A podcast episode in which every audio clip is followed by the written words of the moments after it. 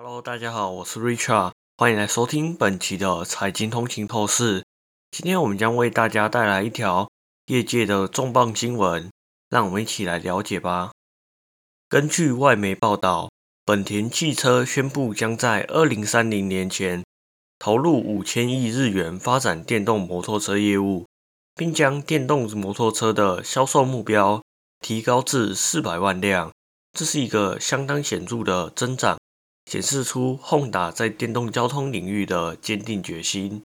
根据公司声明，Honda 计划到2030年在全球推出30款全新电动摩托车，并将在2027年左右启动全球专门的电动摩托车工厂。这将有助于缩短装配产线约40%。同时，2025年开始使用正在研发中的。磷酸铁锂电池以应对不同的应用需求。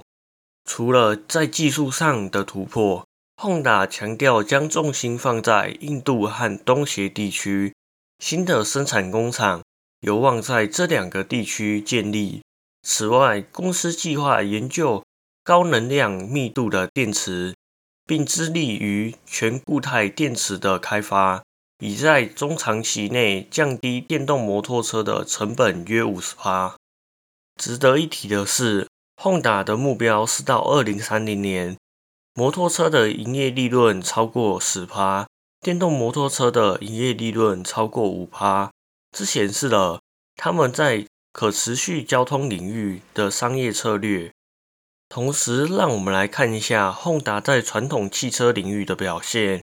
根据最新的数据，十月份全球汽车总产量达到四十万四千两百七十六辆，同比增长二十三趴，销售量也同样增长二十三趴，达到约三十七点二万辆。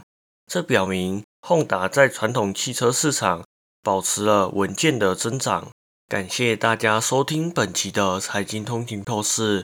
如果您喜欢我们的节目，请不要忘记在您喜欢的 Podcast 平台上订阅《财经通勤透视》。您也可以追踪我们的 IG、Facebook，或者是订阅我们的 YouTube 频道。那我们这一期就到这里哦，我们下期再见，拜拜。